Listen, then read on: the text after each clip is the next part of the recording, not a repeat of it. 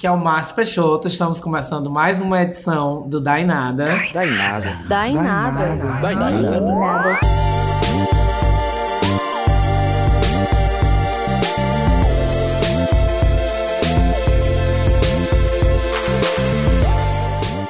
Uma edição urgente, então vocês vão ouvir é, essa edição do Dai Nada provavelmente neste, nesta quinta ou nessa sexta, não sei qual dia vai ser quando vocês estiverem ouvindo. Mas vai ser uma edição que vai servir para deixar vocês ou com mais ódio ou mais esperançosos.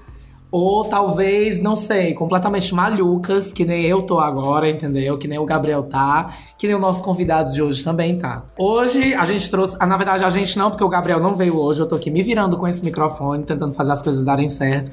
Nem sei se tá gravando, entendeu? O Michael não veio, a Letícia não veio, tá todo mundo pirado com essas eleições. Com esse segundo turno. E eu tô aqui segurando essa banana, essa batata quente, né? É batata quente que chama ela? É, batata acho que quente, pode né? ser chamado assim. É, eu tô né? segurando essa batata quente aqui pra fazer esse daí nada e pra frente, né, gente? Porque se não for eu, vocês sabem que esse negócio não funciona, essa bodega fecha. É, e na edição de hoje, eu chamei, trouxe de volta a minha comadre, Alan Góes. Oi, na Dicas, tudo bem? Vocês estão lembrados de mim? A gente, o Alan participou antes na edição da Milady Mihaly. E foi, foi, Foi um- foi Milady Mihaly só o top. Foi uma edição talvez mais importante do que essa. que essa, com talvez esse certeza. assunto é um pouco Fugaz, né, fugaz amiga? perto da Milady Mihaly, mas prometo que a gente vai tentar ser interessante. Milady Mihaly, que inclusive, né, se revelou bolsominion nessas eleições. Não me choca. É, me chocou um pouco, assim. Então, assim, pra mim, a Milady Mihaly no Dai Nada já é um pouco persona não grata.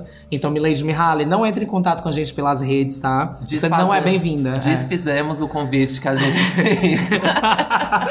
pra que ela pudesse esclarecer a, opinião dela sobre os fatos. E eu até depois que descobri esse fato, torci pra que a justiça revogasse o pedido de aumento de pensão dela e que o Wesley Safadão pudesse reduzir a pensão dela porque ela não merece. Vai ter que tirar o 13 terceiro da, É, da pensão. Da Milady Mihaly, né? Mas, gente, é o seguinte: a pauta da gente hoje é a gente vai discutir comunicação nas eleições. Porque nós, como duas comunicólogas, né, amiga? Isso. É uma pauta que passou por diversas características, né? Virou o centro com o escândalo do Lava Zap ou do Bolsolão. E é o que pode, na verdade, a comunicação é o que pode definir as, essas eleições de 2018. E é um escândalo que estourou agora essa semana, né? Super recente. Inclusive, a gente quer jogar pra vocês se vocês acham que devia ser chamado do escândalo do Bolsolão ou escândalo do Lava Zap, né? Que são dois nomes maravilhosos, assim, pra uma coisa tão horrenda como essa.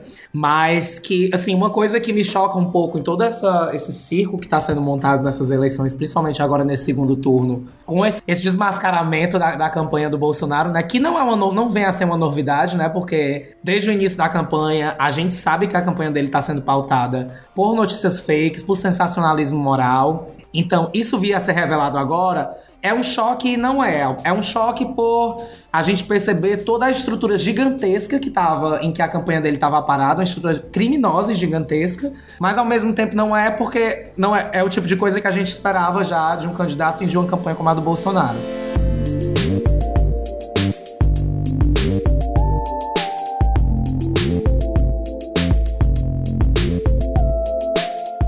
Oi, gente. Aproveita enquanto a gente ainda tá na democracia e ouça o Dai Nada livremente no Spotify, Deezer, iTunes, SoundCloud e outros aplicativos agregadores de podcast.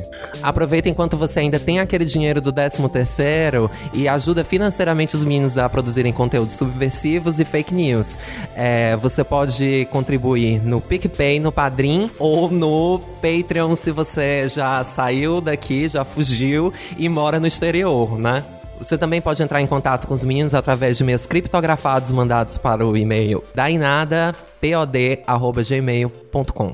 Agora vamos voltar para as nossas fake news.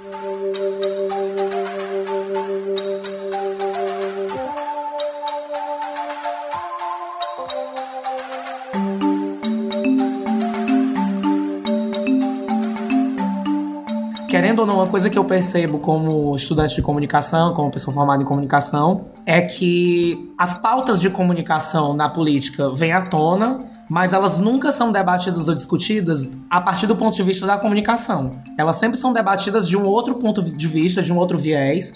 Tipo, ah, o Bolsonaro vai ter que ser punido, tal, ai, vai, ai, não vai. Mas ninguém nunca para pra tentar pensar no que é que possibilitou isso. E no impacto disso tudo. Sim, né? sim. Eu acho que, já pegando um pouco dessa ideia do Lava Zap e do Bolsolão, né, tem uma coisa interessante. Por que, que é importante também falar do Lava Zap ou do Bolsolão?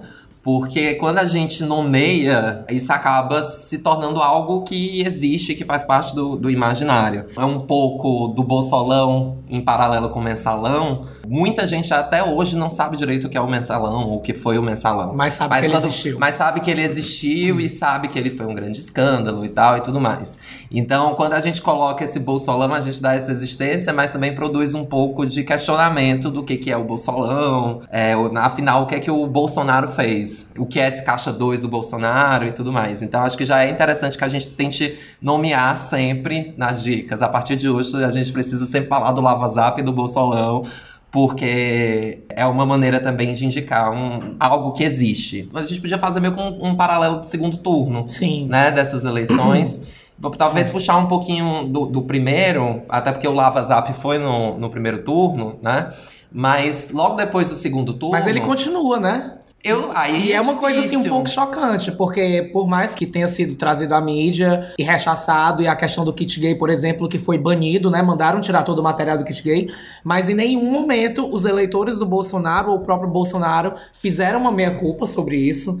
Né? Tipo, chegaram para dizer que, tipo, nossa, a gente tava errado, não existe, etc. Tipo, fica bem claro que a narrativa do kit gay, por exemplo, é uma narrativa que eles que construíram e que eles sustentaram até o final. Então, mesmo quando a narrativa é derrubada, não se tem um posicionamento sobre ela, dessa parte, entendeu? Então, eu acho que, que essa rede de mentiras, por mais que ela venha sendo descoberta, ela continua. É, eu, eu não, não sei se, se eles continuam, certamente, porque aí a gente vai entrar na, na definição do Lava Zap né? Mas certamente os efeitos do, do Bolsolão ou do Lava Zap perduram. É, perduram. Aí é uma coisa que a gente até já tinha discutido várias vezes, né? O Bolsonaro não tem mais controle dele mesmo. E a, talvez isso é, uma, é, é um ponto que a gente pode questionar aqui. A rede de mentiras que foi criada, ela já proliferou de uma forma, né, que ela inclusive afeta a realidade. Esse é o grande problema do Lava Zap. O Lava Zap foi uma rede articulada, organizada, centralizada e financiada de disseminação de notícias falsas, né, as chamadas fake news ou pós-verdades, enfim, produção de conteúdo que falseia a realidade e de distribuição desse conteúdo. Então, se essa organização ainda permanece, aí é difícil de dizer. Eu acho que um dos grandes um, um, dos grandes sucessos da Folha em ter divulgado isso foi ter chegado ao cerne de todo o discurso do Bolsonaro, que é todo construído em notícias falsas, construído em, em pós-verdade. Então, a partir do momento que se desnuda isso, né, muita coisa cai em terra. O, o próprio discurso do Bolsonaro fica em xeque. Não é só mais um fato do, que, do Bolsonaro, né? No sentido, não é só o kit gay que o Bolsonaro fala, ou o discurso que o Bolsonaro tem contra os negros ou contra os LGBTs, que já eram questões que ele eram factuais e que o próprio Bolsonaro tratava de distorcer, né? As coisas que ele fala, ou as coisas que se promete. Quando se desvendou esse esquema de comunicação em massa que o, o Bolsonaro estava propondo, a própria articulação do discurso cai por terra. Sim. Não sei se, se, se tu está me compreendendo. Então. O, é, como o... se, é como se, quando isso se desnuda, é como se ele fosse colocado como um candidato fake né, de certa forma, assim. É um candidato que não se apresentou com um projeto político, ele se apresentou com um falseamento de ideias da, sobre a sociedade, sobre espaços da sociedade, sobre pessoas na sociedade, sobre fatos na sociedade, sobre partidos que funcionam democraticamente há muito tempo no país. E a partir disso ele se colocou como uma alternativa, né? Tipo assim, sendo que ele não. O que realmente constrói um candidato ou uma candidatura, o discurso que constrói um candidato ou uma candidatura, não é o que ele mostrou durante toda a campanha. Então, tipo assim, se você desce a campanha dele de todas as fake news, de toda essa construção, não sobra, assim, eu acho que os eleitores dele provavelmente também ficam completamente perdidos sobre quem é o Bolsonaro, né? Uhum. Sobre o que é a candidatura dele. Uhum. Essa talvez seja a principal função das notícias falsas. E eu não acho que o Bolsonaro. Às vezes eu tô vendo algumas pessoas acreditarem que o Bolsonaro é desorganizado porque, por exemplo, o Mourão fala alguma coisa e o Bolsonaro vai lá e desmente. Eu tô começando a acreditar que isso é cada vez mais proposital. Porque a ideia das fake news é justamente plantar um falseamento sobre um, um, um fato. Né? A fake news não é necessariamente é só uma mentira. Tem, tem muita gente utilizando o verbo, o verbo não, a palavra fake news como um é, sinônimo de mentira, mas não necessariamente é uma mentira. É uma visão deturpada de algum fato. E uma das principais características das fake news também é, é justamente é, misturar a verdade com, com falso. Para que você não aí, entenda. Ele, e aí é foda, porque ele, ele usa das fake news para deturpar a imagem dos outros candidatos, e ao mesmo tempo que ele faz isso e cria esse clima de instabilidade sobre real e fictício ele se beneficia disso, eclipsando, né? Tipo assim, criando cortina de fumaça sobre as próprias prerrogativas dele na campanha, né? Tipo, sei lá, bota o Mourão pra falar sobre o 13 terceiro, depois ele desmente, diz que isso é uma fake news, e aí todo mundo fica achando que ele é uma vítima de fake news. E aí ele cria um fenômeno ele é o grande algoz do fenômeno e tal hora ele pode se colocar como vítima do fenômeno também, né? E ele, ele cria um fato que começa a colocar o nome dele em evidência de novo e que na real ninguém consegue saber o que, que é o que, que vai acontecer, entende? Então é, é, é proposital nesse sentido porque é, algumas pessoas efetivamente acreditam nele. Ah, não, que o Mourão falou, isso não vai acontecer, porque é o Bolsonaro que manda. As outras pessoas também, é, os não apoiadores dele, também não sabem efetivamente o que, é que vai acontecer. Se ele vai conseguir segurar esse discurso do eleitor né, que votou nele, ou se ele vai um tal hora largar isso e, por exemplo, acabar com o 13 terceiro mesmo.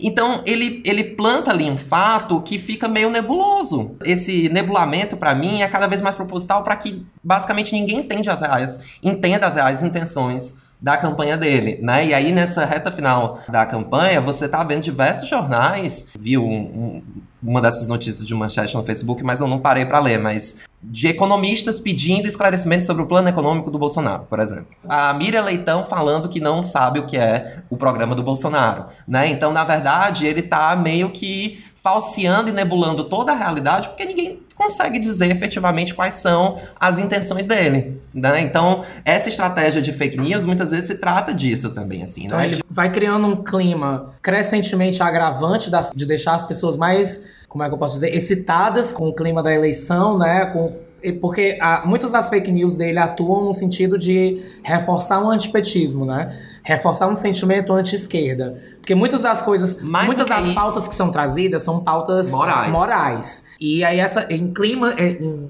historicamente, a gente sabe que quando as, as sociedades estão em crise, os sistemas estão em crise, normalmente é, esses, esses governos ou essas campanhas, essas chapas mais autoritárias, se valem dessa questão do, do da moralidade da sociedade, né, desse terrorismo moral, para poder tentar centralizar novamente o poder e, e, e enfim, chegar a, a tomar os governos. Né? E aí muitas das pautas deles são nesse sentido de causar um terrorismo moral que é que normalmente é atribuído à esquerda. A, a esquerda quer pegar as nossas crianças e transformar elas em pessoas transexuais, travestis. Quer ensinar as crianças a fazerem sexo com seis anos. Quer pegar liberar as drogas para todo mundo, não sei o quê. E tipo, não aprofundam a discussão, simplificam questões super complexas, criam esse clima e tipo assim, falam muito de antipetismo, mas ao mesmo tempo esse antipetismo respinga em todo todos os outros setores de esquerda esquerda e até mesmo na galera do centro, que tal hora também acaba colhendo os frutos dessas mentiras. Então, tipo assim, ele como ultradireita se coloca num espectro extremo que ele é, aparece como a única uhum. solução para todo esse pânico, né? Uhum. Causado. Até a própria crise econômica eu acho que fica um pouco é, cortinada, né, no meio de tudo isso.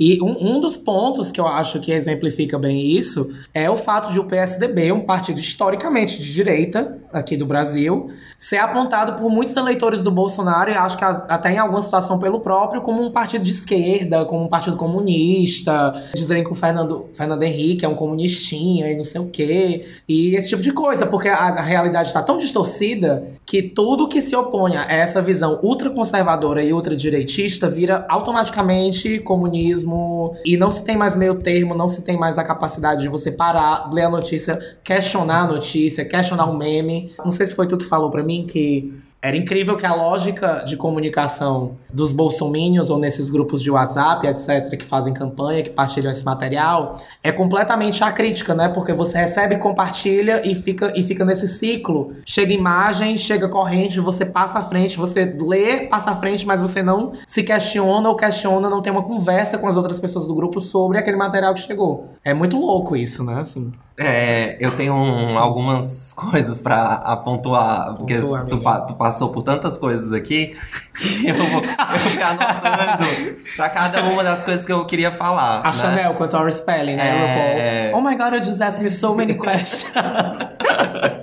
Qual que eu devo responder, sobre o que, que eu devo falar? Não, essa questão do PSDB ser, ser visto como esquerda. Acho que o PSDB, ele, ele nasce ali numa centro-direita. Ele foi se tornando mais à direita, à medida também que o PT foi tendo, foi centralizando as forças de esquerda. Mas, por exemplo, o Fernando Henrique Cardoso, ele não é, mesmo antes de ser presidente, ele foi quando foi presidente, mas antes de ser presidente ele não era tão, Então- não era reacionário. Eu digo que ele foi de certa forma, mais para direita durante a, a presidência, porque foi na presidência que ele começou a assumir algumas políticas neoliberais e mais posteriormente ele começou a tomar algumas pautas progressistas, como a legalização da maconha, né? Ele não estava ali na, na direita clássica zona em termos de costume, em termos de em termos econômicos. E aí eu ia pontuar, né, de que o PSDB ele perdeu espaço pro, pro PSL. Né? Sim, completamente. Perdeu o, espaço pro o PSL. PSDB nanicou, não foi? Nessas Uhum. eleições agora, tipo... Eu acho que isso é, é- é importante, assim, para entender que tipo de, de construção a gente está vivendo do bolsonarismo, né? De onde que vem o bolsonarismo, que boa parte foi aecista, José Serra, Alckmin, é, é esse mesmo eleitorado que está indo pro, pro Bolsonaro, né? Pelo menos em, em sua maioria. Então, de certa forma, o PSDB é puxar, o eleitorado PSDBista é puxado pro Bolsonaro e aqueles que não, que resistem em ir pro Bolsonaro, né, são taxados de esquerdistas. Principalmente a, a- tem uma tendência que apoia, que tá apoiando o Haddad, né, uma tendência do PSDB.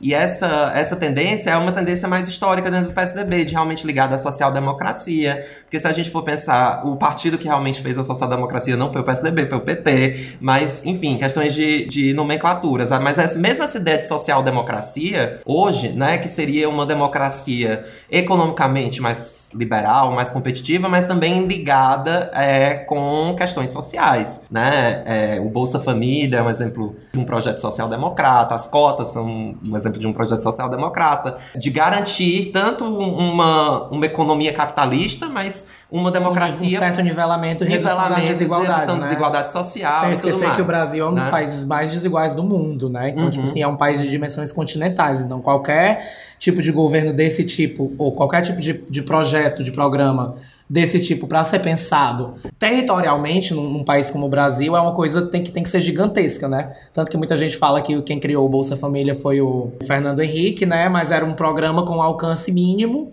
E aí, quando você estende o negócio e faz o negócio realmente funcionar, aí que ele ganha, passa a existir, de certa o, forma, né? o, o Bolsa Família, pelo menos, eu não sei se tem que, tem que procurar especificamente essa informação, mas não sei se ele foi feito meses antes do governo Lula, mas a- até onde eu sei, a, a o, o programa característico do Fernando Henrique Cardoso eram bolsas específicas, né? Bolsa Gás, Bolsa Luz, Bolsa. Não sei, bolsa Escola. cesta básica, Ah. bolsa escola. E aí, nesse sentido, sim, eram programas assistencialistas porque direcionavam para onde que o dinheiro do, da pessoa beneficiada tinha que Ia. ir, né? Ah, você vai receber 40 reais para comprar o gás, era mais ou menos isso. O Bolsa Família é a junção de todas essas bolsas, né? Ah, ou- e a ele- consequente eliminação dessas bolsas. E a partir desse nome, né, desse, desse programa Bolsa Família, o beneficiado começa a receber um- uma quantidade X, que na real também é para que as pessoas saiam da linha da pobreza. Porque, se eu não me engano, o Bolsa Família é o quê? Era 70 reais, 80 reais. Sim.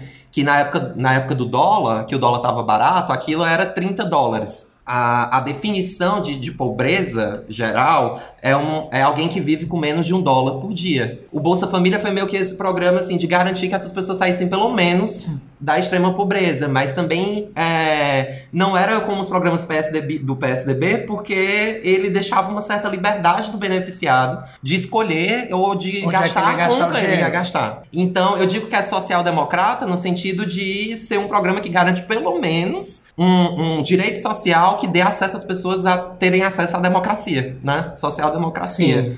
É um, é um pouco disso, assim. Não fica aquela coisa de tipo, olha, a gente vai estar aqui te dando 70 reais por mês, mas tu vai ter que gastar com isso, com isso e com isso. Uhum, tipo, dá, dá uma certa prerrogativa da pessoa de ter uma autonomia, Uhum. né? Do que fazer com aquele, do- com aquele dinheiro que provavelmente ela não teria acesso Uhum. sem os programas, né? A classe média hoje, pelo amor de Deus, ela tá se mostrando extremamente E Reacionária. ainda não é nem reação imbecil, né? De estar acreditando no que vê no zap zap da família. É uma coisa meio, meio maluca que as pessoas estejam acreditando mais na mensagem que elas recebem ali naquele meme do que em qualquer outra coisa. Mas é, é incrível também o fenômeno de que grande parte do eleitorado do Bolsonaro é de pessoas que têm ensino superior e, e têm uma renda acima de 5 salários mínimos, né? Aí a classe média, porque pra mim acima de 5 salários mínimos já tá entre os 6% mais ricos do país, né? Sim, sim. Então, e tipo é assim, pouco. é- Isso é. é. pouco. Isso seria considerado uma classe média baixa na Europa. Sim. É meio, assim, alarmante ou então problemático, porque eu fico imaginando as pessoas que tiveram acesso ao conhecimento, ao estudo, não sei, pra conseguir ascender a esse ponto, são as pessoas que estão comprando essa narrativa, né? E aí, pra mim, eu, fico, eu, eu acho difícil de acreditar de que essas pessoas que fazem parte dessa fatia que votam no Bolsonaro são as pessoas desinformadas e que estão acreditando no zap da tia. Entendeu? Tipo assim, eu, porque o Bolsonaro também tem eleitores entre os mais pobres. Ao mesmo tempo, eu fico com medo de achar que a parcela mais pobre é a parcela mais ingênua e mais estúpida, porque aí eu vou estar subestimando o eleitorado e achar que a, a galera mais rica é a galera que entende e tal, e que é a galera mau caráter. Eu acho que se a gente acho que- pensar nessas três classes, Classe uma classe média. alta, classe baixa e classe média. Se você pegar o histórico das últimas das eleições depois da democratização, eu tenho uma teoria de que as classes altas, elas sempre votam oposição. Elas costumam ser mais opositoras, ao me- mesmo que o governo seja é, um pouco mais favorável a elas. Se tem um, mais uma referência, um livro do André Singer, que ele a- é, analisa um pouco do voto no PT nas, nas eleições até ali 2010, é, até 2010. Ele analisa isso, que o voto no PT, antes do PT ser eleito, era um voto de classe alta, não era um voto de classe baixa. O, o PT passa a ter eleitorado é, de classe baixa com um Bolsa Família, quando ele começa a construir essa seguridade social.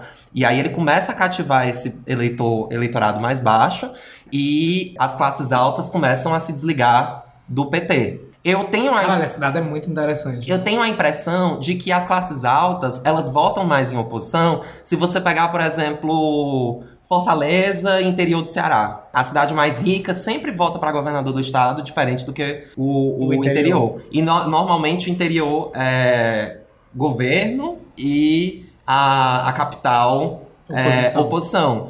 Porque eu acho que eles sempre tendem a ter uma crítica com qualquer governo que venha. E justamente por ser a classe que talvez menos é, precisa de uma seguridade social do governo, porque as classes altas também precisam do governo, né? Economicamente e tal, para conseguir rendimento e tudo mais. Mas é, por ser essa, essa, classe que não se preocupa com esse, esse caráter assistencial, o caráter social do governo, elas tendem a acreditar que a mudança do governo seria saudável e, a- e que, de certa forma, ela pode ali agenciar sempre os interesses dela. As- eu acho que as classes altas, por exemplo, elas não se sentem. Não tão isso preocupadas em perder. Elas não estão preocupadas com a eleição do Bolsonaro. Né? Eu digo isso assim, porque tu falou, ah, por que, que as classes altas estão votando no Bolsonaro? Eu acho que elas não estão preocupadas porque elas sabem que elas estão seguras. Então, pra elas, não, não interessa se o Bolsonaro parece autoritário, se o Bolsonaro parece antidemocrático, porque elas se sentem seguras com a eleição do Bolsonaro. E não duvido que, num determinado momento, elas possam mudar o voto delas em relação ao, Ao Bolsonaro. Bolsonaro. Eu sinto um pouco essa característica. Agora, a classe média é que começa a ficar em disputa. Porque,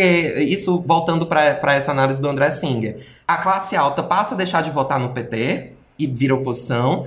E as classes baixas começam a ficar cativadas pelo PT por causa dessa seguridade social. E a classe média, que nem tem o poder de influência né? E a, a Laura Carvalho também fala um pouco isso. A, as classes médias, elas não têm um poder de influência, elas não dominam os meios de comunicação, elas é, não têm grandes não são, empresas. elas não são a, a mão de obra, né? A elas força não, de trabalho. Elas não, elas não são, elas não são nem a, mão de a, força de trabalho, né? Elas nem pegam no pesado, mas também nem são as que definem o rumo do país, Uhum. né? Definem assim no sentido de ter uma grande empresa, de ter um, um poder de discurso, né? De ter um jornal, de ter um poder de convencimento e tudo mais.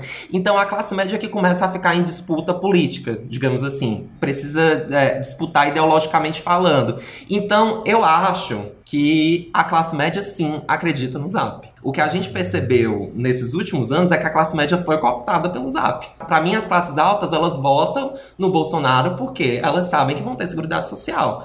A, a classe média, ela não sabe que talvez os interesses dela Estejam em risco. estejam em risco, né? E aí a- as classes baixas também foram cooptadas pelo Zap, mas eu acho que elas ainda, ainda se encontram resistência porque muitas pessoas foram beneficiadas pelos governos do PT, nessa classe baixa. Então, Então, a a classe baixa deles está ali, né? a classe, ah, não, a classe baixa, ela tá também tá, ela tá mais em disputa do que a classe média, porque pra mim a classe média ela já foi quase toda cooptada nesse discurso do Zap, assim, porque eu não consigo ver interesse econômico da classe média Num governo do Bolsonaro. no governo do Bolsonaro, mesmo que a classe média esteja ressentida com o governo do PT por ter perdido poder de compra. Entende? Então, eu, eu, eu não sei, eu tendo a acreditar de que a classe média consegue. E a classe média no Brasil, ela não, não necessariamente é uma classe média letrada.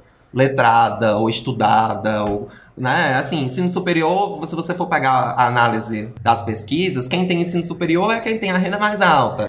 Então, quando falam ah, a classe mais com renda mais alta e a classe com ensino superior vota no Bolsonaro, pra mim, na verdade, eles estão falando da mesma, quase da mesma classe social, assim, né? Quase da mesma configuração. Mas, amiga, aproveitando que a gente está falando que a classe média, na verdade, tu acredita que é essa grande classe que foi realmente já cooptada pelo Zap, uma das pautas do governo do Haddad é, inclusive, levar à frente uma coisa que eu sempre fui muito crítico do governo do Lula por não ter levado à frente, por ter titubeado muito ou ter deixado como segundo plano, terceiro plano, que é a regulamentação da mídia, que agora tá vindo com mais ênfase no, no projeto do Haddad. E que, pra mim, o fato de essa regulamentação ainda não ter sido pautada e discutida é um dos grandes fatores que faz o antipetismo estar no nível tão alarmante hoje. O fato de, de essa pauta ter aparecido no projeto de governo do Haddad está sendo cooptado por muita gente do lado do Bolsonaro para ser taxada como um- uma pauta de censura, né?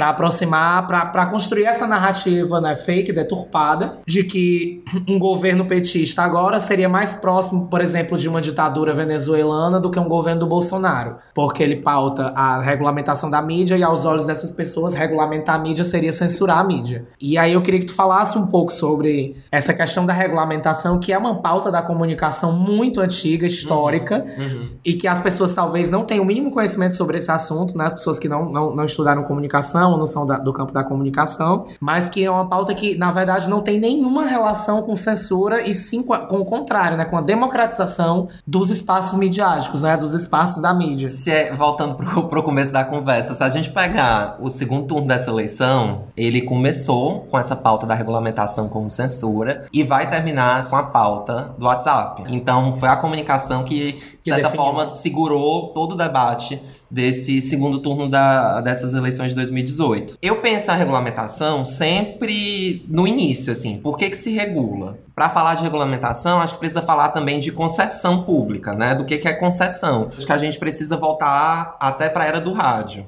Para entender um pouco o que é essa regulamentação, por que, que se regulamenta e quais são os intuitos de regulamentar. Quando o, o rádio começa a se popularizar nos Estados Unidos ali nos anos 20, o rádio é transmitido através de ondas de rádio. E essas ondas de rádio, elas operam numa determinada frequência, numa frequência de 50 MHz, eh, 100 MHz. Então elas operam num número X de frequência. Quando o rádio começa a se popularizar e as pessoas começam a utilizar o rádio, né, para transmitir informação, para transmitir notícia e tal e tudo mais, quando começa a se criar emissoras de rádio, é, começa a ter conflito de quem vai utilizar determinada frequência. Por exemplo, o Dainada quer criar uma rádio agora, não vai ser mais um podcast. Aí o Dainada Ai, seria meu sonho. é, descobre que quer operar na frequência de 109 MHz, mas já tem lá a. Me diz um. Tempo FM. A Tempo FM já opera nessa frequência. Então, quem tem direito de usar essa frequência? É a Tempo FM ou é o Dainada? E quem vai dizer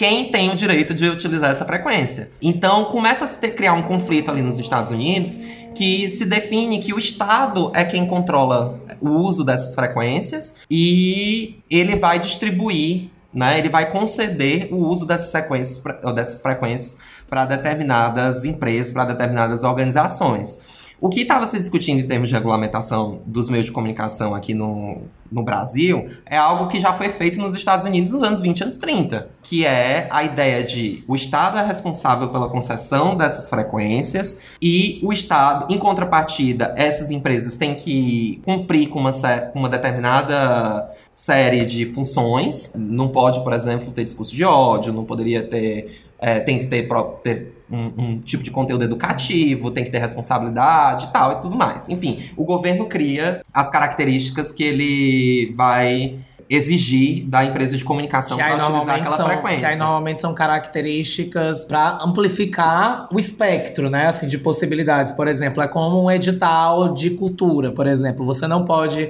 pleitear um edital de cultura com um projeto que que é incerne racista ou homofóbico ou que prega uma intolerância contra algum tipo de religião, porque isso vai contra o princípio democrático e aí você vai estar tá usando um espaço ou um dinheiro ou uma coisa do governo para sendo de certa forma discriminatório. Uhum. Então, tipo, tem que ser democrático em todas as vias. Mas está indo contra a democracia, isso. né? É a redação do ENEM. Não respeite os direitos humanos, né? Se desrespeitar, zera a redação. Então, o governo coloca essas cláusulas, né? Essas cláusulas. E a, a empresa deve cumprir, mas além disso, é, o governo também tem que pro, promover a, de, a democratização desses discursos. Por exemplo, uma empresa mais ligada às classes trabalhadoras, ou uma empresa com uma ideologia mais de esquerda, ou uma empresa com uma ideologia mais de direita, ou uma empresa que fale mais sobre turismo. Enfim, né? Também diversificar os discursos que têm acesso a essas frequências. Além disso, que fez fez no, o que se faz nos Estados Unidos é que uma empresa não tenha diversos meios de comunicação, né? De que uma empresa não pode ser dona do jornal, da revista, da TV, da, do, da emissora de TV, da emissora de rádio, para que justamente o mercado seja diversificado, seja democrático, seja quase liberal. Liberal, é, né? já ia só Que, só que não dá para ser liberal porque existe um limite de atuação desse espectro, pelo menos em relação à rádio, em relação à TV. Então, só que o que acontece no Brasil se tenta copiar um pouco do que aconteceu no, nos Estados Unidos, nessa tentativa de democratizar, mas nunca se conseguiu democratizar. Na verdade, no, no Brasil, quando o rádio começa a se popularizar, a publicidade passa a ir dos jornais impressos para a rádio. E aí, quando a publicidade vai dos jornais impressos para a rádio, os jornais que tinham jornais impressos começam a perder dinheiro de publicidade e começa a querer criar emissoras de rádio, porque a publicidade estava lá. E aí começa a se criar um, um lobby, digamos assim, né, nos anos 30, para que as mesmas empresas que têm jornais impressos cheguem à rádio. E posteriormente chegaram à televisão. TV, uhum. Não à toa, né? A Globo é o exemplo disso, do jornal Globo, da, das rádios, da emissora de televisão e do Diaba 4 que a Globo tem. Se você for analisar o, o espectro de frequência, tanto da, da, da TV no Brasil, 75% já está ocupado. Então só tem vaga de 25% de atuação. E na real, 75% desse espectro ocupado, são quantas emissoras de televisão são? São ocupadas tipo, quatro famílias, né? Quatro empresas. Não, diz, quatro... diz aí quais são as emissoras de televisão que existem. Nacionais. Band, Globo, Record, Rede TV, não consigo enumerar outras Band, nacionais. Globo, Record, TV, SBT. SBT. Cinco. Cinco de importância. Então, são cinco emissoras que meio que controlam... A informação. A informação e que controlam esse espectro. E que é... definem, def, definem ou definiam até até tal ponto, né? Porque agora a gente tá entrando na. entrou na era do, do digital e do, da tecnologia móvel, mas definiam até tal ponto a agenda do país, né? Uhum. Porque é, é, é, até tal ponto eram, eram essas frequências, esses meios de comunicação que pautavam o que a sociedade discutia. Tanto que né, as eleições do Colo, por exemplo, foram decididas pela TV. Assim, e aí agora a gente tem um paralelo diferente que a gente está tendo uma eleição definida pelo WhatsApp. Exato. Que é um meio exato. que não tem. Uhum A, a, a gente não teve a, a, regulamentação dessa mídia massiva antiga, né? Antiga sim, né? Porque agora a gente já tá em um outro espaço e agora a gente tá sofrendo os causos de não ter a regulamentação desse outro espaço, né? Do WhatsApp. Do né? WhatsApp. Era o que eu ia falar, porque a gente volta pro Lava Zap. O, o, por que que foi. Por que que o Bolso, Bolson, a campanha do Bolsonaro foi pro WhatsApp aqui no Brasil? Porque o, o, Facebook já tinha sido alvo, já tinha sido palco, já tinha sido terreno de atuação de fake news em massa. Quando a gente fala fake news em massa, é produção de muitas fake news. Né? Não é só o Márcio chega ou o Dainada chega e cria uma fake news para brincar é produção de milhões, milhares de fake news e distribuição, né, dessas, dessas mensagens. E uma coisa que é válido pontuar é que quando a gente fala da, da questão das fake news, a primeira coisa que a gente que tende a chamar a nossa atenção é a, o fator criminoso de se estar produzindo notícias mentirosas e caluniosas. Mas tem um aspecto muito importante que eu acho até ainda mais criminoso de como essas informações vão ser enviadas, né? Para quem elas vão ser enviadas? É o banco de contatos, o banco de dados a que esses candidatos têm acesso, né? E que ninguém sabe como, porque legalmente, pelo menos aqui no Brasil, que eu saiba, o candidato ele só pode fazer uso do, dos bancos de dados que ele tem dentro da candidatura dele, né? Tipo, sei lá. Que são disponibilizados. Que são disponibilizados né? para ele, que são é, conscientemente para ele, legalmente para ele. É. é. Agora, a campanha do Bolsonaro, por exemplo, um dos grandes fatores que caracterizam ela como, uma, como um lance realmente criminoso é que empresas financiaram é, é, esse agenciamento de fake news e essas empresas, teoricamente, até onde se sabe, né, alegadamente, allegedly, uhum. cederam bancos de dados de contatos de clientes e de pessoas que, sei lá, talvez fossem clientes dessas empresas, etc, e que tiveram os dados cooptados por essa campanha e tal hora estavam recebendo essas mentiras nos seus WhatsApps sem terem dado a mínima é, autorização, né? de uhum. distribuição desses dados e, e de ser desses, esse, esse contato, né? Uhum. É essa a lógica da produção em massa, né? Você não tá Sim. produzindo ali, ah, é só o seu amigo que criou uma mensagem engraçada, um meme engraçado e vai compartilhar com você. É uma produção que visa que chegue no maior número de pessoas, numa massa de pessoas. Então, o que, é, o que a gente está vendo nesse processo todo, é, para mim, é assustador, porque o WhatsApp passa a ser centralizado né? Essas empresas centralizaram o debate, a revelia da legislação eleitoral, a revelia da, da mídia, da própria mídia, elas pautaram as eleições e a gente nem imaginava que isso estava acontecendo. Eu, eu digo que a gente não imaginava porque voltando pro, pro primeiro turno das eleições, quando teve o, as manifestações do Ele Não. Foi ali no final de semana, no domingo, né? Muita gente foi pro Ele Não e pensou, ah, o Ele Não vai bombar, porque vai ser compartilhado na internet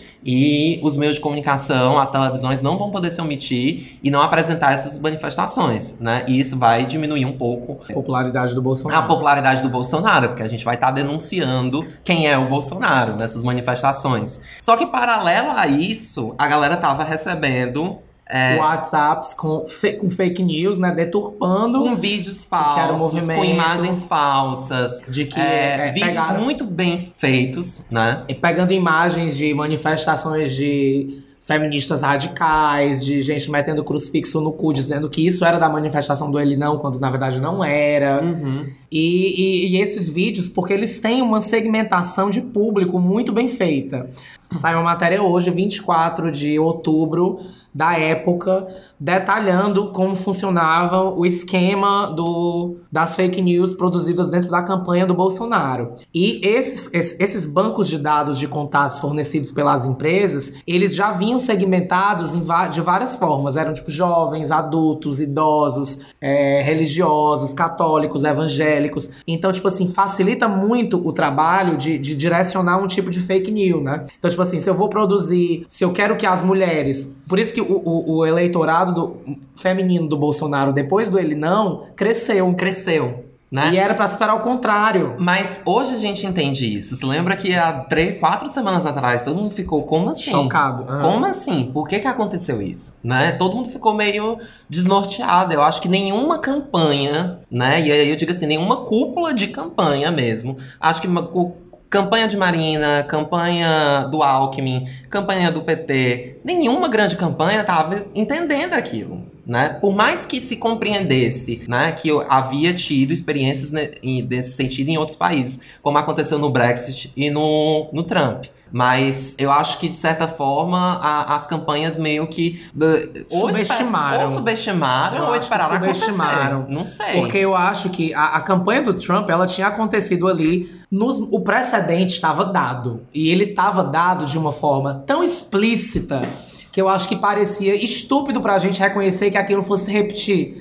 Porque até o fato da caricatural do Trump era, era igual com o Bolsonaro, né? E era tipo, não, a gente. Era assim com o Trump, galera. Aí aconteceu com o Bolsonaro, não, mas não vai ser assim. Começaram as fake news. E aí ele começou a atacar a mídia e diz, não foi pros debates. Tipo, foi exatamente da mesma forma, né? Porque dizem até que ele tem o mesmo gerente de campanha, não foi? Do, do, do Trump. O é o Steve Bannon, né? O Steve Bannon, ele foi assistente do, da campanha do Trump. É um cara ultra conservador, muito rico, né? Ele tinha um blog neonazista, é, apoia a supremacia branca, é, contrário a casamento gay, enfim, né? Na, nacionalista, antiglobalização. E é o cara que co coordenou a campanha do, do Trump, que está, de certa forma, relacionado com o escândalo da, das fake news na campanha do Trump.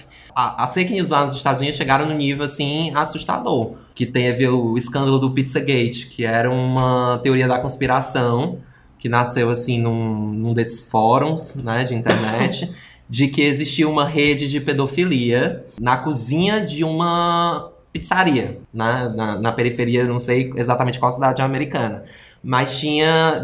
E que essa rede de pedofilia era controlada pela, pela Hillary, Hillary Clinton. A Hillary Clinton. Gente, mesmo nível, né? A gente? Hillary Clinton é, comandava essa rede de pedofilia que é, você teria acesso na pizzaria Pizzagate, na cozinha dessa pizzaria. E aí chegou um cara, né, ultradireitista, louco, alucinado, com uma escopeta para salvar as criancinhas na pizzaria né? E com a faca, enfim, canivete e tudo mais. Tá aqui na super interessante, o Pizzagate, o escândalo de fake news que abalou a campanha de Hillary Clinton. Realmente senadora, abalou, gente, teve um, um, impacto na campanha. O cara foi, um cara que leu a teoria, foi na pizzaria armado para salvar as crianças que estavam presas na, pizza, na cozinha aí? da pizzaria. Não existia crianças presas na cozinha da pizzaria, mas assim, era um, era um atentado que as pessoas poderiam ter morrido por conta disso. Sim. Né? E aí, com, aí foram meio que investigar, tipo assim, isso tá saindo do controle. Isso tá tendo é, efeitos reais na sociedade, porque as pessoas estão acreditando. O cara acreditou realmente nessa história, foi lá na pizzaria conferir e querer ser o herói para salvar as crianças que não existia nessa rede de pedofilia. E o Steve Bannon é era o cara que coordenou a, a ação de comunicação, né, da, da campanha do Trump. Foi a, também o Pizzagate meio que alertou para esse perigo que é acreditar nessas fake news e até que ponto as pessoas estavam dispostas a irem por conta dessas fake news. E se descobriu é, esse escândalo da Cambridge Analytica, né? Que era essa empresa que tinha dados de milhões de norte-americanos é, através do Facebook, né? E aí o Facebook, ele é uma rede que te permite saber tudo sobre você. Sabe o que que você gosta, quais são os partidos que você gosta, quais são os filmes que você assiste, os lugares que você viaja, se você se você viaja muito, então provavelmente é porque você tem uma renda mais alta. Enfim, eles, né? conseguem, eles amigos? conseguem mensurar até qualitativamente é, os seus gostos, as suas escolhas, né? A partir da, das próprias reações que você dá em comentários, em, em vídeos, em postagens. Se você bota um amei, se você bota um odiei. Já vai fornecendo um tipo de dado qualitativo também. Então, tipo, é muito louco, né? Porque não é só. Tá, tá, tá para além dos dados básicos, né? Tá para além, tipo, de onde você mora, de quem você é, do seu nome, do é, seu telefone. demográficos, né? É, tá tipo do que você gosta, o que você consome, aonde você anda com quem você anda. Com quem você anda. E ele consegue perceber não só pelas reações da, da, da carinha, mas também pela sua atividade no. Facebook. Ah, compartilhei muito, então provavelmente a pessoa tá excitada ou tá com raiva, né? A pessoa não tá ali calma só. Sim. Ou essa pessoa tá ali só passando feed, lendo as coisas, não dá nenhuma curtida, não fala nada, não comenta Sim. nada. Então, eles, a, a partir do seu uso do Facebook, eles também conseguem perceber como que você tá sentindo. E aí a Cambridge Analytica era uma, é, é uma empresa que, além de ter esses dados, ela trabalhava também para compreender isso, de que quando as pessoas estavam, por exemplo, com raiva, elas é uma raiva, o ódio é uma emoção forte. Então ela faz você é, é, você trabalhar mais, né? Que quando uma pessoa recebia uma mensagem que deixava ela com raiva, ela replicava mais, mandava para mais pessoas. Olha aqui, fulano, que absurdo, não sei o que, não sei o que. Comentava mais, brigava, debatia e tal e tudo mais.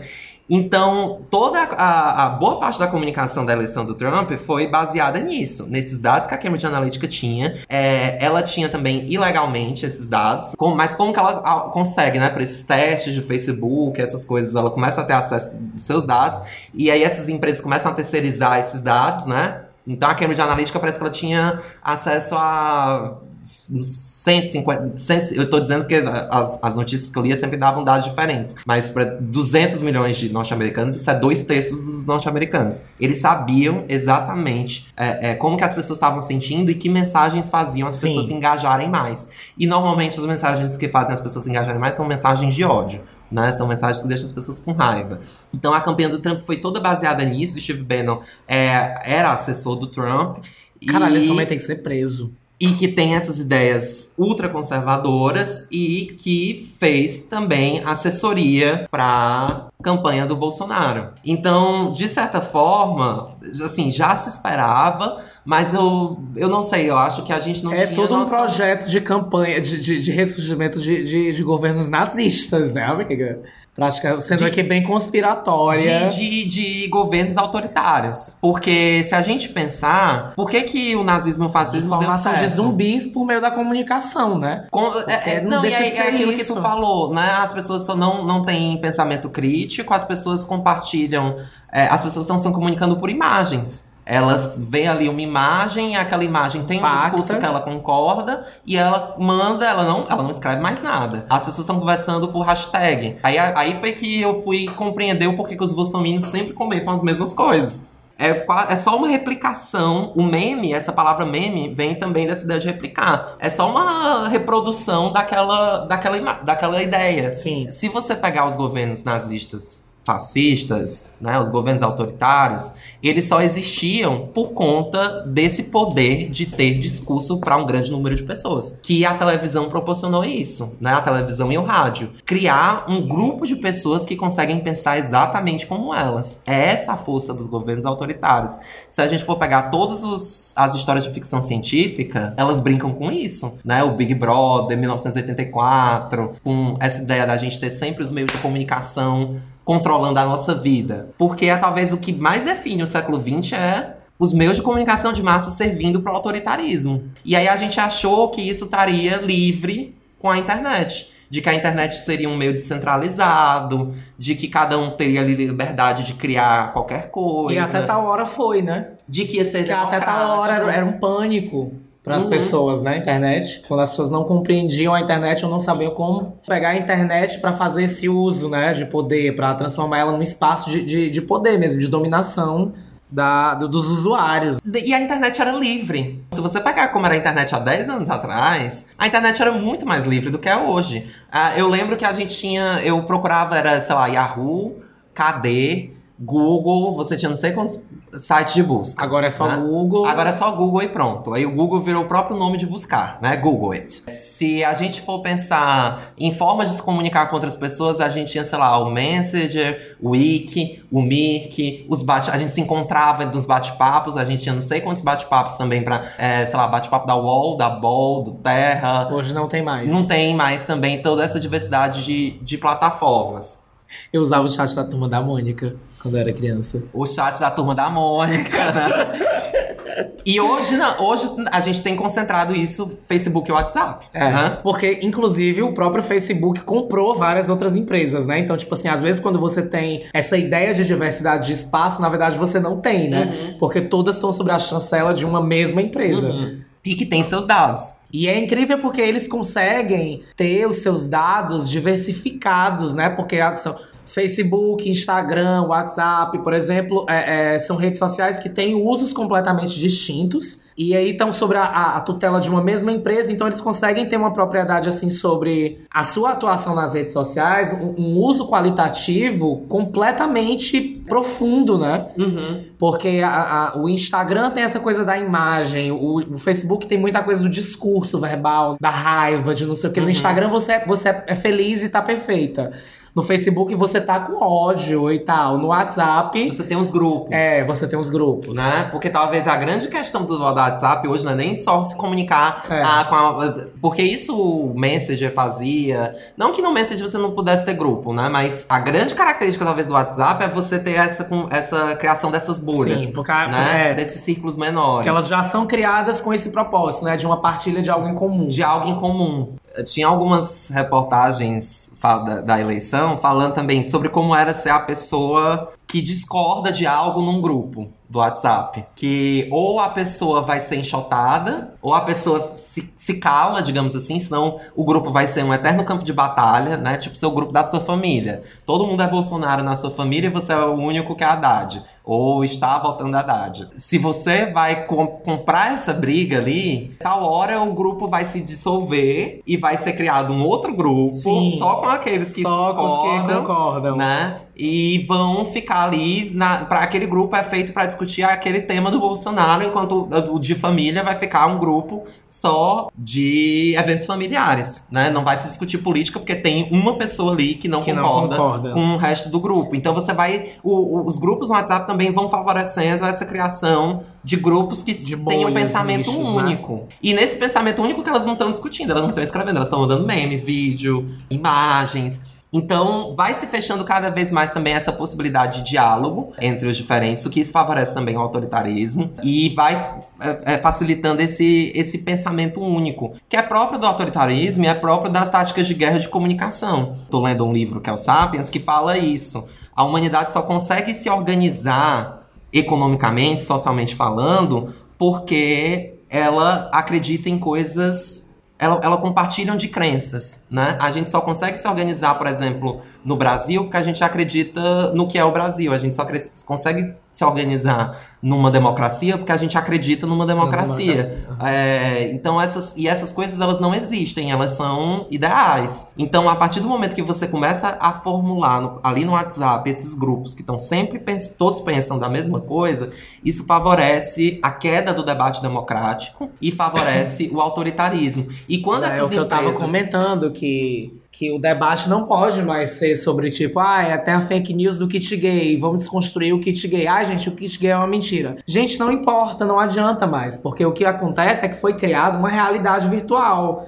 É uma rede de, de mentiras que, que se coadunam e constroem um, um, um, outro, um outro espaço que passa a ser o espaço que essas pessoas agora habitam. Uhum. Entendeu? Então, tipo assim, você tá ali no WhatsApp, você recebe 200 fake news, cada uma sobre uma coisa diferente, e você internaliza todas elas. Então, quando você sai para você desligar o seu celular e for para o mundo real, você vai estar tá no meio da rua e você vai estar tá vivendo esse mundo no meio da rua. E você vai Sim. levar esse mundo do WhatsApp pro meio da rua, entendeu? Então, se você vê um esquerdista, alguém com a blusa do PT, aquela pessoa vai ser a pessoa que está distribuindo uma madeira de bico com pênis para as crianças na escola. Aqui, ó, vocês que votam no PT, essa aqui é uma madeira distribuída na creche. Olha a marca aqui, ó, tá vendo? Distribuída na creche para seu filho, ó, com a, a desculpa de combater a homofobia. Olha o bico como é, ó o PT e Haddad prega isso para seu filho, ó. Seu filho de 5, 6 anos de idade vai beber mamadeira na creche com isso aqui, ó, para combater a homofobia. Tem que votar em Bolsonaro, rapaz. Bolsonaro que é para fazer o filho da gente homem e mulher. O PT e Haddad, Lula, Dilma, só quer isso aqui para nossos filhos, ó. Isso faz parte do kit gay, ó. Invenção de Haddad, viu? Não importa se a gente perder essas ganhar essas eleições, porque essas pessoas já estão no mundo. Essa realidade virtual que foi criada na eleição do Bolsonaro, ela já tem existência própria. A existência dela tá na mente das pessoas. E volta, e volta. Eu, eu tô muito nessa tua noia. Eu tô muito nessa tua noia. Não é uma noia, gente. E é volta, foda. e volta pra, pra aquilo que eu tinha falado do Bolsonaro ser esse cara que ele não quer mostrar quem ele é. Por isso que eu digo assim, ele cria essas, essas imagens que deixa ele dúbio, porque é que tava rolando uma dessas correntes de, de Facebook que tal hora a gente vê que faz sentido, né? Esse lado, na verdade, ele acontece dos dois lados, né? É, o virtual tá é, influenciando a nossa pauta real, por exemplo. Quando o Bolsonaro. Quando foi, quando foi Ah, pro segundo um turno. pra falar disso. Quando vai. foi pro segundo turno, na esquerda se criou um pânico geral por conta das notícias que estavam sendo compartilhadas de ate- atentados, de ataques. E aí você ligava no Facebook e você só tinha aquilo, né? Então, assim, todo mundo começou a entrar ali naquela noia, naquele mesmo discurso de sair com medo. Por mais que eu não conheça, não tô minimizando os ataques, não é isso. Os ataques, eu acredito que eles- muitos aconteceram, né? E não duvido que a maioria seja de atentados do Bolsonaro. São mais de 50 que saíram nos jornais. De bolsonaristas que atacam pessoas que pensam diferente deles. Até cachorro, até cachorro Que balearam. pensavam diferente. Até cachorro baleado. Porque o cachorro tava latindo. Sabe disso, né? É? porque o cachorro tava latindo pro cara. É porque o cachorro tava. Sintomático, né? Muito sintomático. E aí, é, e aí, mas criou um, um sentimento geral também de pânico, né? De isolamento, de medo. Então, esse, assim, acho que a esquerda entendeu o que, que os bolsonaristas estão passando, porque eu acho que os bolsonaristas eles são tão dentro dessa noia do WhatsApp, do, de só isso. E aí eu ia te perguntar: tu acha realmente que a tia de classe média não acredita na mamadeira de bico de, de pinto? Eu, ela acredita. Pra mim, ela acredita de que as estão realmente é, dando na escola a mamadeira com bico Sabe o que foi? Sabe o que foi que instalou meu sino? Foi quando eu fui assistir um, quando eu assisti um dos primeiros debates eleitorais do primeiro turno e eu vi sendo discutido em porque a gente tem essa coisa, né, do discurso de autoridade, do espaço de autoridade também. A gente cresce naquela máxima de tipo, se não passou na Globo, não é sério ou não aconteceu e tal. Quando eu vi o Bolsonaro, sei lá, no debate da Rede TV, falando em ideologia de gênero, eu, tipo, caiu a ficha. Eu pensei, tipo, caralho, essa merda, essa avalanche de bosta saiu das redes sociais e agora é, é- são as redes sociais e é o WhatsApp que tá pautando o debate maior. Porque essas coisas chegaram na TV, na- nos meios de comunicação de massa tradicionais, né? Porque assim, o WhatsApp e a internet são muito mais massivos do que a, a TV e o rádio hoje, né? Mas aí estavam lá e eu fiquei tipo, caralho, tipo, você vê isso sendo pautado num espaço que tradicional, que é tradicional e que é sério por de existência de história, né? Você fica tipo, meu Deus, agora não tem mais pra onde ir, né? Mas a, a, sal me assustou mais. Ao sal, pra mim, foi tipo, o que é isso? Quem é que está falando sobre isso? Eu nunca ouvi falar sobre isso. E aí, se você. Não sei se alguém teve. Acho que muita gente teve interesse, né? De pesquisar o sal no Era Google. tipo ele chegar lá e dizer que a Avril Lavigne morreu e foi substituída, Isso né? foi substituída. e é, tu já viu o site da Alsal que fala? Não. Tu nunca viu? Não. É tipo um, um blogzão, assim, tipo, com letras. Que nem o da Avril Lavigne. É, com letras da enormes. Avril Lavigne também. Brilhando, assim, o sal, o sal, o sal, o plano secreto dos socialistas, tipo. Pra, é aquilo pra mim, foi o, o, o, Daciolo. Web. Foi A Deep, Deep Web. Web Foi emergiu, Deep né? Web. E o Daciolo também, voltando pras eleições, o Daciolo é muito sintomático disso. Porque ele lançou essa, essa ideia aí da USAL. O Daciolo não era ninguém. Na, até o, esse, esse debate. Aí quando o Daciolo chega contando essa história do USAL, a galera começa a comentar ele- sobre ele na internet, um pouco mais ou menos do que se fez com o Bolsonaro. Sim. Mas eu tenho minhas dúvidas em relação a isso, né? Se a gente via ou não. é, será que a gente assume essa culpa? Será que foi a gente que criou o Bolsonaro nesse sentido? De ter pautado demais o Bolsonaro na internet? Talvez. Que nem se fez com o Daciolo. Agora, não sei se o Bolsonaro totalmente. Agora, com o Daciolo foi perceptível, porque o cara não era ninguém. A galera começou a, a fazer essa, essa ideia de colocar o Daciolo em evidência, mas como o cara que era iron, né, como ironia, né? Como piada. Cara, que era doido, né? O cara que Mas é aí tal hora ele tava. Ele, a, na hora a galera que pautou ele como piada tava pautando ele como, nossa, pô, é sensato. Ai, sensato. Tal hora ele virou sensato, né? Sensato só porque era um religioso que não falava as besteiras que o Bolsonaro fala, mas sensato ele não é. E aí a galera começou a criar isso e o cara teve mais voto do que a Marina, minha gente. Teve mais voto do que o, M- o Henrique Meirelles, do MDB. O MDB, que é um partido que foi o mais forte durante toda a, a ditadura e a redemocratização. E a Marina, que tinha, sempre, que tinha 20% de voto nas últimas eleições, perdeu pro Daciolo. Só por causa. Não é porque o Daciolo tava falando o que ele tava falando. Eu acho que teve aí uma influência muito grande dessa ideia de colocar o Daciolo como meme ali na internet. Né? E isso é assustador, porque a- quem cria isso como ironia ou como meme tá ali pra se divertir, mas você começa a colocar o cara no centro do debate. Eu tenho minhas dúvidas, realmente, se a gente teve culpa em relação ao Bolsonaro nesse sentido. Porque eu acho que o Bolsonaro foi, foi sempre tão absurdo que, pra, pelo menos na época, a gente achava, ah, vamos aqui denunciar o Bolsonaro pra denunciar esse absurdo. Mas que o Bolsonaro foi se criando na internet. O Bolsonaro é uma liderança virtual, ele não é uma liderança é, real, digamos assim. O que ele tem de base real é base vinda da, Da internet. internet. E aí, o que é mais assustador nisso pra mim, que parece filme de ficção científica, é é o vídeo dele na Paulista ser por videoconferência. É, parece que assim, é a construção de um simulacro total, né? A construção de uma imagem ali tão frágil, só. Frágil, mais forte, né? É, é frágil assim. Porque né? pra mim Tipo, a imagem da não é carnal. a, a, a, a videoconferência dele na Paulista, pra mim, nessas eleições, é a coisa mais assustadora que teve em todas as eleições. Porque é como se fosse um líder falando, tipo assim, no, no maior espaço, assim, na, na maior cidade do país, no centro do país, e falando que vai, se ele for eleito, quando ele for eleito, acabar com a oposição. E por E videoconferência, e por ele não tava nem lá. Me lembra o Valdo, do Black Mirror. É. Pra quem, não, pra quem não sabe, pra quem não assistiu Black Mirror, a gente inclusive tem um episódio falando sobre Black Mirror, uma edição no caso. O Valdo é um personagem que foi criado caricaturalmente com uma animação, que em um dos episódios de Black Mirror, que eram eleições, e esse personagem era um personagem completamente absurdo, que falava absurdos do tipo do Bolsonaro, era bem desbocado, que ele surgiu como uma, uma piada, e aí ele virou um candidato, e aí ele ganhou as eleições e tal, e, e era, na verdade, ele representava os anseios mais, mais conservadores e mais absurdos da sociedade.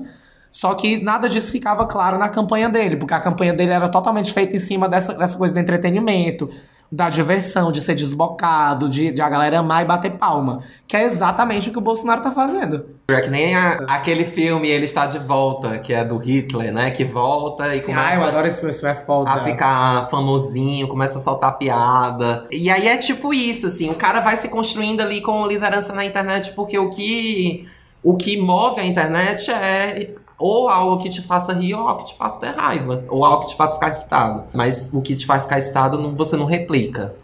Pelo, pelo menos o que te vai ficar mais Sim. excitado. É, mas talvez, talvez esse seja o Replicou, próximo né? estágio. Não, eu acho que sim, né? Tá, por isso que a gente tem o Alexandre Frota, e o Frota. Dória, né? Talvez. Mas não, a gente tá falando de ficar excitado. O vídeo do Dória não. Né? É. Nem, o Dória, nem o Dória conseguiu ali. Mas Mas porque como diria o Márcio França, né? Não vamos medir os outros pela nossa, pela regra do, pela régua pela, do pela sua Dória. régua, pela sua régua. Caralho, eu amei muito esse comentário, eu achei muito irônico. Mas voltando um pouco pra coisa da- da- do Bolsonaro na Paulista, imagina se tivesse essa, se essa videoconferência tivesse acontecido em todas as manifestações do país. Ou, tipo, Aham. o peso que seria isso, de, de absurdo, né? Porque foi só na Paulista, mas o mecanismo que possibilitou isso possibilitaria que ele, ele transmitisse essa mesma, eh, eh, esse mesmo vídeo pra todas as manifestações. E aí estaria todo mundo ali ouvindo a mesma merda, né? Que ia varrer os comunistas e tal e tal e tudo mais. E sem nenhum controle, sem nenhuma, né, ideia democrática, é. sem nenhum ponderamento. Então, tipo, aquilo, aquilo para mim é ficção científica total. E a história se repetindo. É claramente história se repetindo, só que em outros meios. É bizarro, é muito assustador, gente. Através do virtual, né? Através da internet. Então, é- é isso pra mim que é assustador. é, é assustador que ele se construa ali virtualmente, né, na internet. E ao mesmo tempo que ele se torna um líder virtual, ele ataca toda, todo o meio de comunicação tradicional. Então, é um pouco do que o Trump tá fazendo. Ataca o, Trump... próprio processo eleitoral, do qual ele faz parte, do qual ele processo fez eleitoral. parte durante 28 anos. Ele foi eleito durante 20, 27, 28 anos pelas urnas, democraticamente, nunca as questionou.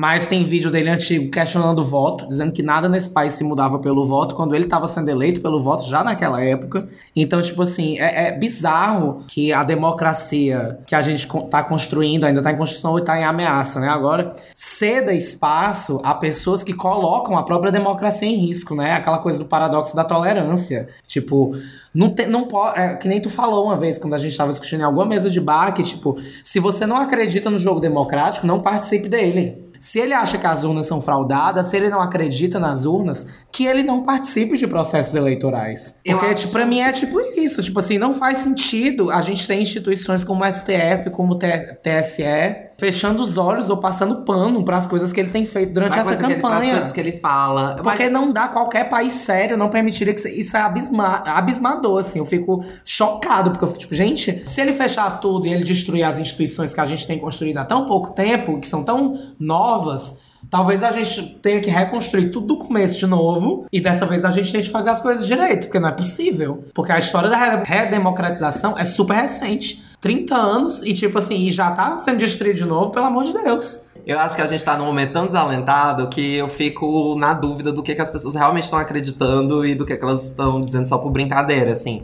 Tu acha realmente que as instituições vão podem fechar no governo Bolsonaro? Tipo, Amiga, um STF Era o que a gente estava conversando TSE? off, sem estar gravando, que era o discurso do Bolsonaro, ele é tão paradoxal que a gente realmente não sabe o que esperar de um governo dele. E que assim, se ele for real, para mim o que vai gerir o governo do Bolsonaro vão ser os interesses econômicos. E esses interesses econômicos estão para além do que a figura dele está representando socialmente em termos de angariar votos. Ninguém tá votando no Bolsonaro por causa de questão econômica. Eu não acho que, que esteja, entendeu? Os eleitores. É, né? os Tá eleitores, aí. os eleitores. Eu A- acho a que, quem, parte dos que quem vota no Bolsonaro vota porque tá insatisfeito com o PT, porque odeia o PT, ou porque partilha dessa ideologia dele de, de ódio e de ódio às minorias, e de não sei o que, etc.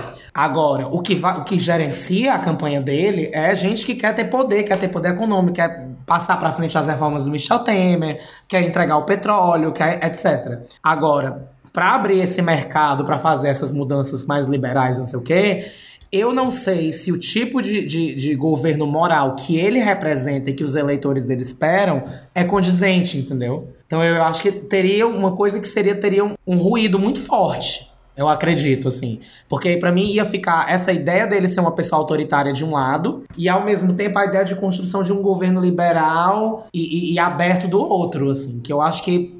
Não sei se existe em outros, em outros países que funcionem dessa forma. Mas assim, eu acho completamente peculiar e eu acho que é super palpável de ter aqui no Brasil esse ruído e esse, esse problema, que eu acho que seria um problema traduzido nas ruas em muita violência, briga, quase guerra civil, provavelmente, medo, terror real. Mas eu acho que o Brasil, por ser um país de dimensões continentais, é muito difícil da gente mensurar isso por causa disso. Porque o Nordeste, por exemplo, é, não é Bo- Bolsonaro, não é pró-Bolsonaro. Agora o Sudeste é muito pró-Bolsonaro. Então, tipo, acho que tem coisas que são muito mais fáceis de a gente visualizar acontecendo lá do que aqui, ou no Norte, ou em outras regiões, entendeu? Por que que começar, por que que a América Latina começou a, a se- ser democrática? Porque não havia mais interesse, né, da Europa e dos Estados Unidos de ter relações com governos autoritários. Porque isso ia contra todo o discurso que fez com que o socialismo ruísse. Porque uma das grandes coisas que o socialismo ruiu, né, ou do bloco soviético ruir, foi o autoritarismo. E em contraponto você tinha ali a, A democracia. a democracia norte-americana e a democracia europeia, né, que teria vencido. Então ali nos anos final dos anos 80, quando o bloco soviético se desmonta, não era de bom tom que esses países os países centrais tivessem relações com governos autoritários, se o que tinha feito é, eles se contraporem ao bloco soviético tinha sido o autoritarismo Aham. com a democracia. Eu fico me questionando hoje Porque a Europa e os Estados Unidos interesse estão novamente autoritários. não, eu fico me questionando hoje se esse interesse de sermos democráticos ainda existe. Tanto aqui no Brasil quanto lá fora. Assim, né? Pensando que o, o que garantiu a nossa democracia não foi a nossa sustentação, realmente, a nossa crença na necessidade de uma democracia. Foi interesses econômicos. É isso que eu te pergunto, assim, tu acha que a gente ainda é, que a nossa democracia sobrevive a isso ou não, tá entendendo? Não sei. Se, se ainda é, é, é jogo manter a nossa democracia internamente externamente. Eu não sei, sabe, assim, porque eu lembro, quando tu fala isso, eu lembro de uma, uma fala da Helena Vieira que eu nunca esqueço, que é sobre o conservadorismo, né? Que ela fala do conservadorismo como essa, essa coisa melancólica, esse desejo melancólico de volta, de, de, de retorno de algo, de, de manter, fazer a manutenção de algo que já escapou das rédeas das pessoas, que não volta mais. Entendeu? Uhum. Que, tipo assim, é como você querer dizer assim, não, não vai mais existir, não vão mais existir transexuais vão existir transexuais, porque essa barreira já foi ultrapassada. Uhum. É como dizer assim, talvez não seja mais interesse dos, dos grandes, dos governos e tal, a democracia. Talvez a tendência seja para governos autoritários. Mas o, o espírito da democracia já existe. Uhum. Ele persiste, entendeu? E ele vai continuar persistindo. Tu falou, ah, o que fez a mudança do autoritarismo pro, pra democracia no final dos anos 80, não sei o que, foram interesses econômicos. Foram, mas a gente não pode esquecer que as pessoas também estavam na rua. Uhum. Entendeu? As pessoas estavam insatisfeitas, elas estavam revoltadas. E enfim, pessoas foram mortas, assassinadas, e essas pessoas são lembradas até hoje. E muitas pessoas continuam nessa luta por causa dessas pessoas que morreram. Então, tipo assim, eu acho que por mais que, vez ou outra na história, essas questões sejam sufocadas por interesses econômicos, que querendo ou não, é o que, que rege os países e, e- e- o mundo, né? Tipo assim, a lógica do mundo e dos governos, tem sempre o povo ali pra fazer aquele con- contraponto de certa forma. Eu acho que isso é inevitável. Então, eu acho que assim, por mais que talvez seja uma tendência realmente, esses- os governos autoritários e o Bolsonaro assumir e talvez até ele ter um clima favorável a ele no governo dele, eu acho que ele vai ter uma oposição fortíssima, porque é um governo que nasce de um- uma rejeição gigante. E um governo que nasce de uma rejeição gigante, ele- eu acho que ele não consegue converter essa rejeição em algo positivo pra ele. Eu acho muito difícil. Tu tem tuas dúvidas, né? Eu, eu não sei, eu não sei realmente o que, o que esperar de um possível governo Bolsonaro. Não sei. Não sei, eu tento me manter um pouco Não otimista. sei. Não, assim, eu não sei, eu acho que é justamente isso que eles querem, que a gente não saiba. Né? Eu acho. é- é- às vezes, é- porque às vezes eu me pego nessa, nessa dúvida. Será que ele vai ser realmente tão autoritário assim? E a gente tá inflando o negócio? Ou será que realmente a gente tá vendo o fascismo surgindo à nossa frente e a gente não consegue acreditar nisso, né? Sim. É que nem me falaram, ah, o fascismo sempre existiu e ele tem picos. A gente tá vivendo um pico do fascismo. É, mas a gente não sabe até que ponto esse pico desse fascismo, até onde eles, eles vão. No Ocidente, as ditaduras ainda não não, não tão fortes, né? Não- eu não consigo visualizar ainda. Não, estou em dúvidas. Eu acho que todo mundo tá bem. E todo mundo que eu pergunto tá meio achando que pode vir qualquer coisa, Sim. né? E eu, é isso que eu digo. Eu acho que é a estratégia deles. Porque É é, estrate- é, é essa estratégia, porque deixa todo mundo desnorteado, desorientado sem compreender o que, que vai ser. É, é um pouco da, dessa- da estratégia do Temer, só que muito mais perversa. Porque o Temer, ele passou esses dois anos governando, tipo assim,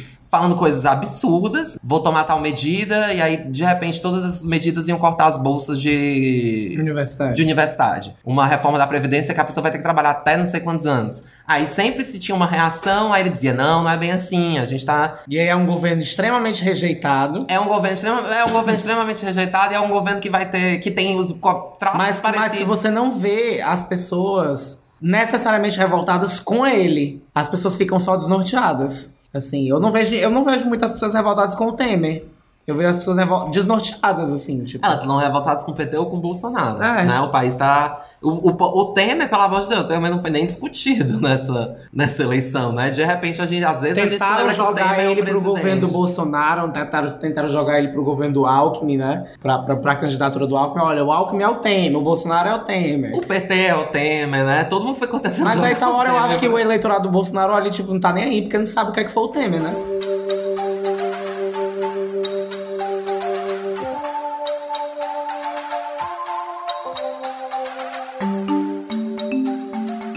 Mas é isso, gente. Assim, a gente realmente, eu realmente não espero que essa discussão tenha deixado vocês mais calmos, porque com certeza não me deixou. É, mas é isso mesmo, a gente tem que ficar realmente loucas, atarantadas. Vamos tentar fazer previsões? Vamos. Tipo, 2022 tem eleições? Tem. Eu vou dizer não. Ah, fazer é, é só pra fazer. É, a gente faz, é, a gente Só faz fazer o apostas. contraponto. Bolsonaro vai se eleger? Vai. Vai. Essa eu concordo. Bolsonaro vai criar campos de concentração? Pra venezuelanos. Eu acho que começa com venezuelanos. Sério? Eu acho, ele falou. Ele falou. Eu, Ai, eu ai, amiga, eu fiquei- eu fiquei tenebrosa agora. Vai, agora, em relação a venezuelano, vai ter guerra contra a Venezuela? Não, Não? acho que não. Eu acho que sim. A redução da maioridade penal? Eu acho que não vai ter. Sim, pra mim vai ter. Escola sem partido? Eu acho que vai ter. Eu também acho que vai ter. Que é pra mim a mais bizarra. Pena de morte? Não. Acho que não vão pautar Não, isso. eu acho que nesse. é, vamos vamos Eu fazer a acho que não chegam até aí. Vamos fazer as previsões pra esses quatro anos. É. Né? Eu acho que na, esses quatro anos eu acho que eles É, eu não não pena de morte, lá, não. não. É, reforma da Previdência. Acho que passa. Sim. Ah, já tá É. quase passando, né? Fim do 13 terceiro salário. Sim. Golpe do Mourão. Eu acho que tem. Eu acho que tem golpe do Mourão. Mas você acha que vai ter ditadura militar? Se tiver o golpe do Mourão, vai ter, né? Tu acha que, que, o, que o Mourão tem uma mobilização do exército forte pra fazer um golpe? Eu acho que eles têm. Porque tinha, eu, eu vi em algum canto, em alguma matéria, alguém falando que o Brasil, militarmente, é tão enfraquecido e tão combalido que ele não teria força para as Forças Armadas tomarem o poder, Que entendeu? ele só Hoje- tem é, munição pra uma hora de É. combate, né? Eu É, acho tipo, que é o que me faz crer que não vai ter guerra contra a Venezuela. Mas que a gente eu- vai ser dizimada por mas- um país desse tamanho. Mas eu acho que aí vem apoio norte-americano. dos Estados Unidos, Eu acho que né? vem apoio bélico dos Estados Unidos. Ai, não. Ai, Vamos, vamos falar em termos de economia. É, inflação alta. vai ter. Eu também acho que vai ter. As coisas que eles. Entregar a Petrobras pra sempre. Sim, sim. Ele vai, ele vai privatizar a Petrobras. Ó. Entregar a Amazônia. Não, eu acho que não. Não sei se agora. Não sei se agora.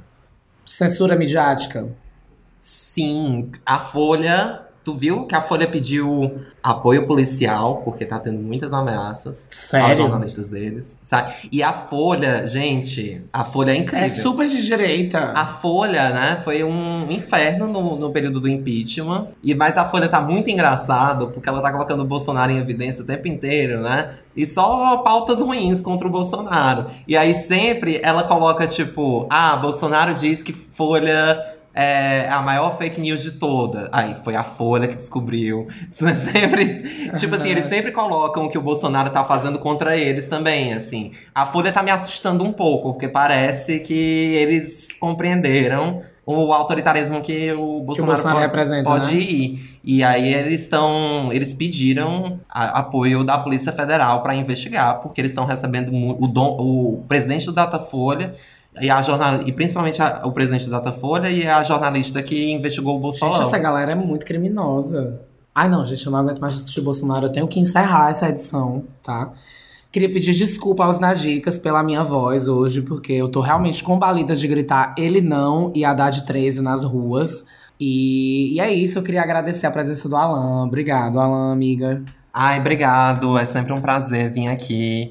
Olha, o Márcio disse que a Letícia não veio, mas na verdade ela tá aqui vidrada no WhatsApp, só, só replicando fake news no WhatsApp. ela não. Só nos memes. Mulher, tu, eu, Zumbi tu sabe que eu fiquei sabendo da fake news da mamadeira de piroca por causa da Letícia, né? Porque ela chegou um dia horrorizada nos discursos faraônicos. Ai, é nesse candidato que vocês votam. E eu e o Gabriel chocados. Eu, Mulher, pelo amor de Deus, Letícia. E o Michael do outro lado do vidro morrendo de rir. E ela abestalhada, né, mulher? A classe A- a- média a Letícia, é, a Le- ela tava com raiva. Um dia desse que ela tava pagando 35 reais na manicure, viu? A, a, a Letícia é nem, nem Bolsonaro nem PT, né? Ela, ela tá chocada. Ela, com- ela, ela, conta ela- tudo que tá aí. Ela é isentona, ela é isentona. Vamos, vamos tirar tudo isso aí. Vamos tirar tudo isso aí. Vagabunda. Eu Vagabunda. tenho, eu tenho só, eu tenho só mais uma pergunta. É, se tu acha que nos próximos anos o Estado vai é, pegar o sexo das crianças e decidir se com cinco anos elas vão ser meninas ou meninos. Eu queria muito que o Haddad tivesse proposto isso antes de eu ter cinco anos. Pro Estado ter me feito uma linda mulher. Gente, eu acho, eu acho que a pessoa que criou essa fake news, ela É é, a pessoa mais revolucionária. Ela é a, a- ela é radi- ela é Ela extrema- deve ser uma não binária, sabia? Eu acho que ela é tão radical, tão radical que ela deve ser um esquerdista dentro do Ela era tão radical que deu um tilt. Meu Deus, é assim, é de uma ideia, é de um, é um mundo tão absurdo que eu não eu, essa pessoa, sério, ela tá em dois, ela tá em 3050. Aí tá hora, né? Aí corta, e aí a gente vai pra história em 2067, e aí o Estado escolhe o sexo das crianças até 5 Eu anos. acho né? incrível, é incrível, porque nenhum governo pensou nisso antes. É, é- é incrível, é incrível. Inovador. É inovador. Ei, mas eu tava pensando um dia desse que as equipes de fake news do Bolsonaro devem se divertir muito fazendo fake news. É tipo, ei, olha essa aqui que eu fiz, ó. A mamadeira de piroca. O cara. Mas Aí chega a outra. Ah, meu amor, é porque você não viu essa aqui. Olha aqui, ó. Até os 5 anos de idade, o Haddad que vai chegar pessoalmente vai escolher se é pinta ou se é vagina. Ei, mas só uma coisa bem teoria da conspiração. Imagina se isso um dia realmente se torna real. Que nem quem imaginava que Bolsonaro realmente ia se tornar presidente, né? ia, vir- ia quase virar, né? A gente espera que não, presidente do, do país. Então, assim, é, é isso, né? Acho que na cabeça dessas pessoas, isso realmente um dia É uma possibilidade. pode. É uma possibilidade. Porque alguém plantou. Elas vivem, elas acordam com medo disso, né? Pra se você imaginar que uma pessoa acorda com medo de ter uma mamadeira de piroca na escola da filha dela. É, eu fico imaginando assim, essa pessoa deve ser uma pessoa aterrorizada. E a gente, a gente se achando perturbada agora, amiga. Tem gente que tá perturbada as eleições inteiras, achando que tem uma mamadeira de piroca na escola da filha Essa dela. pessoa tá com muito medo. Ah, ela, tá, gente, ela tá. tá tipo a Regina Duarte. Ela tá, ela tá Regina Duarte e o melhor é que a mamadeira de bico de piroca é pra acabar com a homofobia. o intuito. Quem, pensa- quem imagina ou quem imaginou que para acabar com a homofobia bastava fazer as crianças chupar pinto? É muito É, incrível. incrível. É, mu- é muito, é muito é, psicologia reversa, né, gente?